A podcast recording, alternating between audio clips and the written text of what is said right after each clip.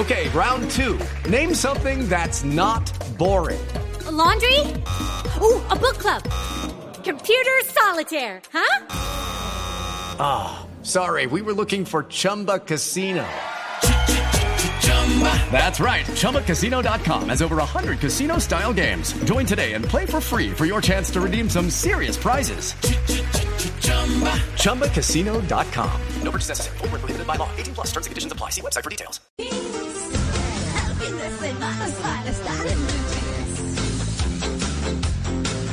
Bueno, a las 8 y 39 minutos de la mañana vamos a hablar de nuestro tema central del que les hemos estado anunciando desde muy temprano. ¿Por qué sobreviven las monarquías? Y coincidió con la muerte de, eh, del príncipe eh, Felipe, obviamente, eh, pues en unas circunstancias ya de edad, esposo de la reina Isabel, el duque de Edimburgo, y coincidió, porque nos preguntábamos en los consejos de redacciones, bueno, ¿y esto qué?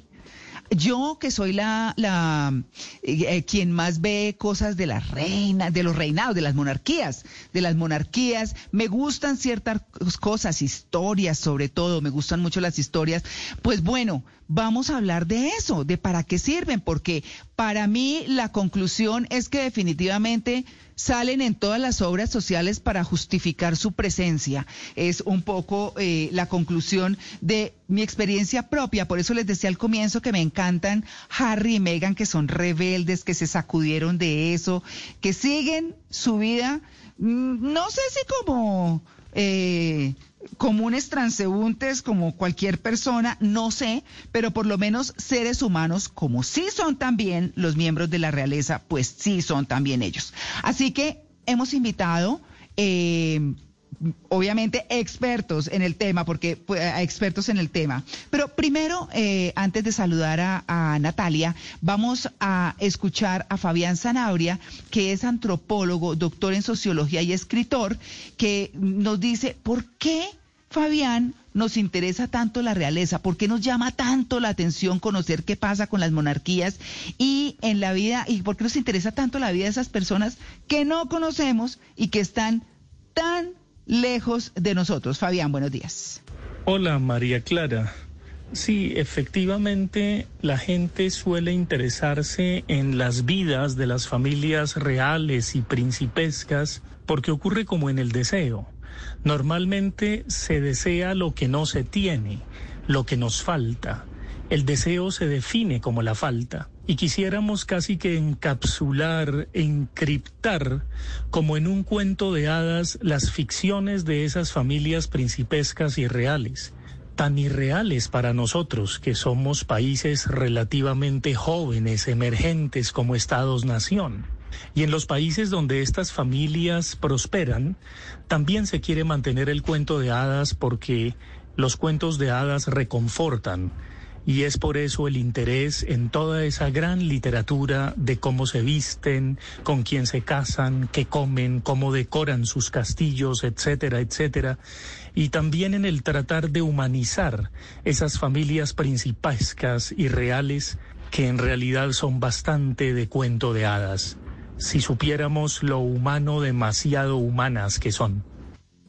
Bueno, lo humano, pues claro, hemos visto escándalos, infidelidades, eh, temas también de corrupción, temas de dinero muy difíciles, tantas cosas tan humanas también en las monarquías que, pues bueno, hemos invitado a Natalia Gómez, periodista especializada en realeza, trabajó durante ocho años en Hola TV, el canal y la revista especializados, entre otros, en ese tema. Natalia ha estado siempre frente al tema de la, de la realeza. Natalia, buenos días. Buenos días, María Clara. Gracias por la invitación a ti y a la mesa de trabajo que te acompaña esta mañana. Bueno, muy bien, Natalia está en Miami. Natalia, yo lo primero que le quiero preguntar es, ¿por qué cree usted que sobreviven las monarquías? María Clara, esa es una respuesta muy clara. Hoy eh, en día hay dos razones. Ellos ya hoy no se meten en temas de religión ni en temas políticos, eh, a pesar de que varios de ellos son cabeza de Estado y, digamos, inauguran las sesiones del Parlamento de cada uno de su país Ya ellos hoy en día no se meten en leyes, hoy sus fines son más humanitarios, como tú decías eh, eh, al principio de mi presentación, eh, son más eh, trabajar por los fines benéficos, por causas humanitarias, por el medio ambiente, pero sobre todo y a lo largo de mi cubrimiento todos estos años de las casas reales, yo lo que he visto de primera mano es que ellos son los mejores embajadores de sus países. Eh, te pongo un ejemplo, el rey Juan Carlos de España, que hizo esa transición de, de una dictadura a una democracia, llevó a España a otro nivel y España se posicionó como uno de los países turísticos más importantes del mundo y que nos encantaba visitar gracias al auge internacional que él le dio a su país, a que invitó a que visitáramos ese país tan fascinante con esos paisajes tan fascinantes y hoy en día es lo mismo. Si uno, por ejemplo, y pongo el ejemplo de la monarquía inglesa, cuando viajas a Londres, tú quieres ir a visitar el Palacio de Buckingham, tú quieres ir al castillo de Windsor, tú quieres ir a visitar la torre de Londres para ir a, a, a conocer dónde están las joyas de la corona británica. Entonces son los mejores embajadores internacionales de su país y además es el tema del turismo le da eh, un dinero muy importante al gobierno eh, y al público en cada uno de sus países a los que ellos representan. Sí, Natalia, buenos días. Además de esto, ¿qué hacen los monarcas? ¿Qué hace la familia real? Porque hay la impresión de que no hacen nada, pero sí ganan mucha plata o viven con los impuestos de su pueblo. Sí, definitivamente ellos viven del erario público y ellos cada uno tienen una mensualidad y una manutención, eh, no solo para eso, sino para el sostenimiento de sus residencias reales.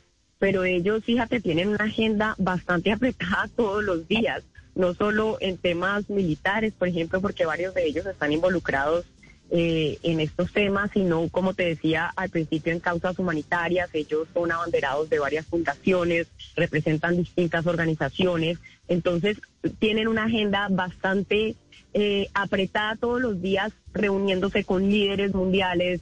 Eh, te pongo, por ejemplo, el, el, ejemplo de Máxima de Holanda. Máxima de Holanda hace parte de muchísimos comités en el tema financiero, que es su expertise y debe atender muchísimas reuniones en cuanto a esto.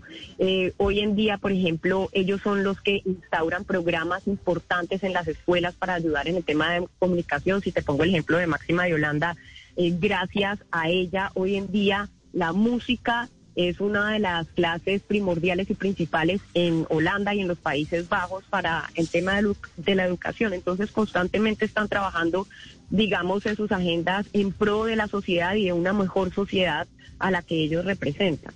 Natalia, yo me meto ahí un momentico eh, antes, antes de las preguntas de mis compañeros. A mí Máxima me fascina, me parece una mujer inteligente, linda, es argentina además, eh, pues latinoamericana. Bueno, a mí me parece una mujer realmente muy interesante, muy, muy interesante. Mm, pero, pero uno dice, esas platas, eh, está bien, ella puso el tema de la música sobre el tapete en Holanda y demás, pero las platas de las ayudas que dan las monarquías salen igual de los, o sea, no salen de la corona, sino salen del mismo horario público. No, no es que ellos den esa plata, ¿o sí? Eh, es, eh, es diferente. Mira, por ejemplo, te, si ponemos el ejemplo de Máxima de Holanda y de, y, de la monarquía eh, en Holanda, por ejemplo, ellos sí tienen derecho a tener acciones, por ejemplo, en KLM. Ellos son accionistas, la familia real como tal, de esta compañía de aviación, que es muy importante y seguramente que ellos harán sus aportes privados a cada uno de ellos. En el tema de la monarquía inglesa, no. En la monarquía inglesa, por eso Harry y Meghan se fueron porque querían ser financieramente independientes, porque todo el dinero y la manutención que ellos reciben es del erario público y mm. ellos no se pueden lucrar de ningún otro negocio. Entonces habría que mirarlo eso con lupa porque es diferente en cada monarquía. Claro, yeah. el mayor sostenimiento de ellos viene del erario público, pero también lo que yo te decía al principio, el turismo del país eh, lo ponen casi todos ellos, ¿me entiendes? O sea, mm. al país le ingresa una parte bastante importante y si por ejemplo ponemos el ejemplo de, de, de Harry y de Meghan, eh, mm. dejó, eh, creo que fue miles de millones el tema eh, de su boda en el 2018 a Reino Unido como tal en cuanto a turismo y en cuanto a todos los souvenirs y la memorabilia que se vendió alrededor de esto. Entonces, eh, sí, eh, digamos que cuando ellos alzan la voz, si una persona de, de tan respetado de, o, o de un puesto tan importante alza la voz, hay aportes que llegan que son muy importantes, puede ser de los árabes, puede ser de las personas más ricas de los países de cada uno, y entonces son ellos los que están aportando a estas fundaciones porque ellos, Harry y Meghan, y digamos los duques de Cambridge o la reina Isabel II, eh, alzan la voz por cierta fundación, entonces gracias a eso llegan aportes importantes a específicas fundaciones. Pero que ellos sean los que aporten principalmente, lo hacen con su tiempo, sé en la Casa Real inglesa, en la Casa Real eh, holandesa, que de pronto ellos sí se pueden lucrar con acciones o con eh, se financian de otras partes, tal vez ellos pueden hacer uno que otro aporte privado y seguramente lo harán, pero eso no se hace público definitivamente. Natalia, en un libro que me encontré por en algún momento se llama El fin del poder de Moisés Naim, periodista que es de origen venezolano. El fin del poder dice empresas que se hunden, militares derrotados, papas que renuncian y gobiernos impotentes. Como el poder ya no es lo que era. ¿Cómo era la corona hace unos años y cómo es ahora? Pues es que hace unos años, eh, hace muchos años, digamos, eh, la corona sí tenía participación política en cuanto a religión, en cuanto a las leyes, en cuanto a la aprobación de los temas gubernamentales. Hoy en día no. Hoy en día ya eso se perdió. Digamos que ellos siguen siendo la cabeza del jefe de Estado porque esa es la democracia de su país y así eh, los quiere el pueblo y eso es lo que se ha instaurado en los países que se rigen bajo una monarquía. Sin embargo, hoy en día es un papel, como lo decía al principio, pues ya mucho más decorativo en el tema humanitario y en el tema de los embajadores de su país. Y ponía yo el ejemplo del rey Juan Carlos I, que fue la persona encargada de hacer esa transición de la democracia, de la dictadura de Franco a la democracia en España. Entonces jugó uno de los papeles más importantes para lo que es hoy en día España, que es hoy ya con un jefe de gobierno y no es el rey eh, la persona más importante, sin embargo el rey, Felipe VI en este caso, pues juega un papel importantísimo siendo eh, la cara visible y digamos como el mejor canciller de su país ante los temas internacionales. Pero hoy en día sí es un, una posición o una figura eh, mucho más decorativa y de fuerza y de estabilidad para cada una de, su, de los países y de las democracias que ellos representan.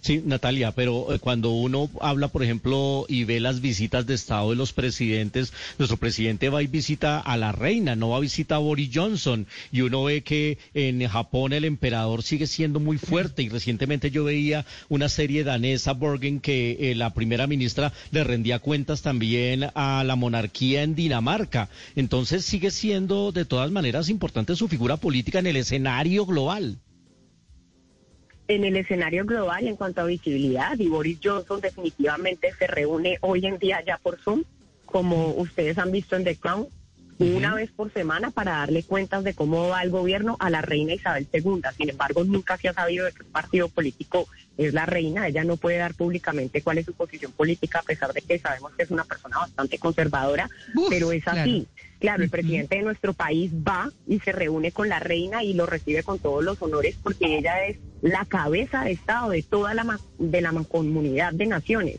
Pero claro que se reúne también con Boris Johnson, que es el primer ministro, y en todos los casos y en todos los países es, así.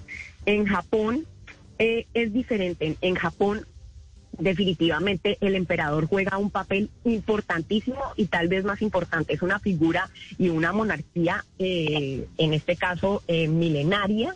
Es impresionante como la gente eh, adora en Japón al emperador, como las, las creencias y bueno, está tan arraigado el tema de la casa real, de la casa imperial en el caso de ellos, que es casa imperial japonesa, a, su, a sus raíces, a su cultura, a su nación, a sus costumbres. Entonces, sí, por supuesto que, que tienen un papel y una figura eh, ante el mundo pues muy importante y en la que todavía pues se cuenta. Y es solo ver hoy ante el fallecimiento del príncipe Felipe cómo se ha volcado el mundo a dar sus condolencias a la reina Isabel II desde todos los rincones del mundo que ha sentido el dolor por la pérdida de este hombre. Ay, yo, yo le quiero preguntar, Natalia, ¿qué hacía? ¿Qué hacía el, el- el príncipe? Yo, de verdad, siempre uno lo veía ahí como arrimado a la reina. Yo no, de verdad es que tengo esa imagen. De adorno de la reina, sí. Sí. Como, como un gato por ahí. Sí. caminando dos pasos atrás de ella, pero Como mí me gustó mucho un mensaje que puso ayer Barack Obama acerca de ella, acerca de ellos como pareja y dijo es que él demostró como sin egoísmo y sin ser el foco de atención se puede brillar y seguir empoderando a la mujer que era la figura importante en esos momentos. Él participaba eh, de muchísimos eventos oficiales en representación de su esposa, eh, estuvo siempre eh, caminando con ella, era la fuerza de ella, y ella lo dijo en muchísimos eh, momentos. Él fue un trabajador incansable en los 70 años que estuvo al frente de, del servicio, eh, no solo en el tema militar, porque además fue un militar pues con un rango bastante alto, pero también en el servicio social, en el medio ambiente, por ejemplo, a Carlos de Inglaterra, a su hijo que es el heredero, hoy se le acredita que fue la primera persona en todas las monarquías en hablar en 1968 del tema del medio ambiente, cómo le debíamos prestar atención, un, un tema tan actual. Él estaba hablando ya en los 60 de este tema. Entonces a ellos sí se les acredita como mucho esto y cuando todo el mundo dice que hacía el príncipe Felipe, en los últimos años pues estaba en su residencia descansando, ya gozando de su jubilación. Pero sí que fue la gran fortaleza de la reina eh, en, muchísimos actos, o sea, más de 600 viajes al extranjero, más de 30 mil eh, actos oficiales en los que participaba en representación de su mujer, mm, siempre además eh, apoyando muchísimas causas humanitarias, era la cabeza de más de 800 fundaciones donde se deben reunir conjuntas, ver cómo recogen fondos, ver qué proyectos nuevos se pueden hacer para que la fundación y la educación salga adelante. O sea, ellos sí están muy metidos en todo el tema social y trabajan duro por ello. Claro, pues de hecho, eh, el rey Jorge VI, eh, que era el, el padre de, de la reina Isabel, le dijo a Felipe eh, cuando se casaron, ella es tu trabajo. Pero bueno, yo no quiero irnos, que nos vayamos, Natalia, sin hablar del famoso tema de la moda. Uno mira, por ejemplo, cómo eh, Leticia en España repite pintas hasta de dos y tres años atrás. Digamos que se ha vuelto un poco más austera en ese sentido, no le importa, se ve más fresca. Eh, esa cosa, a mí, por ejemplo, tengo que decir que Middleton me cae gorda. Me parece que es de esas que se ven divinas, pero por detrás son unas fieras con todo lo que le, lo que, lo que le hizo y uno se imagina que le hizo a Meghan Markle, que es bien rebelde además. Pero bueno, no sé, esa es mi percepción. ¿qué, qué tal? Ni me consta. No, pues eso sí, ni me faltaba.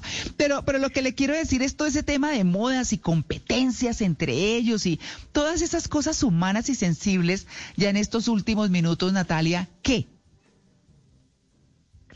Mira, ahí hay otro aporte importante de la monarquía y sobre todo a la industria de la moda. No hay, hay- no hay algo que no se ponga Máxima de Holanda, que no se ponga Leticia de España, Megan, Kate, que inmediatamente no se agoten las tiendas y te lo digo porque yo hacía el ejercicio cuando, Sí. cuando yo la veía, digamos, con el vestido de Armani Exchange, un vestido que cuesta más de 3 mil dólares, que quién lo Ajá. puede pagar, pues muy poca gente en el mundo, ¿cierto? Me metí Sí. a la página y está inmediatamente completamente agotado. O sea que el aporte que ellas, entre princesas, reinas, duquesas, hacen a la industria de la moda es importantísimo. O sea, me pones el ejemplo de Leticia de España, ella usa muchísimo y ah, sobre todo ahora durante la pandemia le ha dado mucho auge a la moda española para apoyar a su país. Mango, Sara, Uterque, Massimo Dutti, son prendas que se han agotado inmediatamente en las tiendas gracias a que ella lo lleva puesto y no solo eso, lo usa ella, pero también usa el mismo vestido Máxima de Holanda o Mary de Dinamarca. En el caso, por ejemplo, de, de, de la Casa Real Sueca, que es H&M, siempre van vestidos de H&M, promocionando la moda de su país, eh, Victoria de Suecia. Entonces, me encanta el aporte que le hacen también a la industria de la moda. Y cuando hablamos de competencia, yo creo que ellas saben combinar muy bien marcas de lujo con marcas de bajo costo y en eso se han destacado casi todo, digamos ya la, la era la era moderna de las monarquías. De pronto la reina Isabel II pues es una persona más tradicional, siempre usó el mismo costurero que le hacía sus trajes, que siempre han sido como tan icónicos y que la destacan tanto. Sin embargo, hoy en día pues ya son mujeres mucho más frescas, más modernas, que pueden vestir de Carolina Herrera, pero también de H&M, saben combinar esas prendas muy bien y quieren acercarse al pueblo y decirles, yo me los pongo, ustedes también lo se lo pueden poner, ustedes también tienen cómo comprar esta prenda y eso yo creo que es la imagen que quieren dar. Una imagen, como tú decías, mucho más austera en el caso de Leticia el último año, sobre todo por el tema de la pandemia y la situación tan difícil que ha enfrentado España, bueno, y el mundo entero por la crisis sanitaria. No, pero mejor dicho, el, el, tema es fabuloso. Siempre, bueno, hablar de, de todas esas infidelidades, eh, confesadas además, por ejemplo, por Lady Di, que es un ícono mundial de muchísimas cosas, de muchísimas cosas. Eh, los temas con el erario eh, público de el esposo de una de las hijas del rey Juan Carlos en España.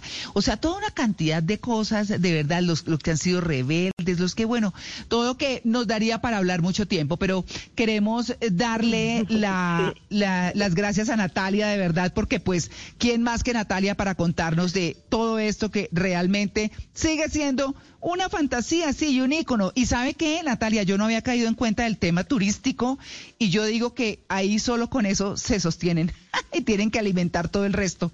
Así que muchas gracias por su atención. Es que yo ¿Ah? me he metido mucho a ver cuando los criticaban mucho, por ejemplo, en la Casa Real Inglesa, las reformas que les habían hecho a sus casas y yo decía, wow, pero ¿cuánto entró este año gracias al turismo por la Casa Real Inglesa?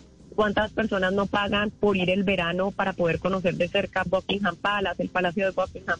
Son muchas cosas muy importantes que no sabemos y que definitivamente también hacen un aporte importante a la sociedad de parte de ellos.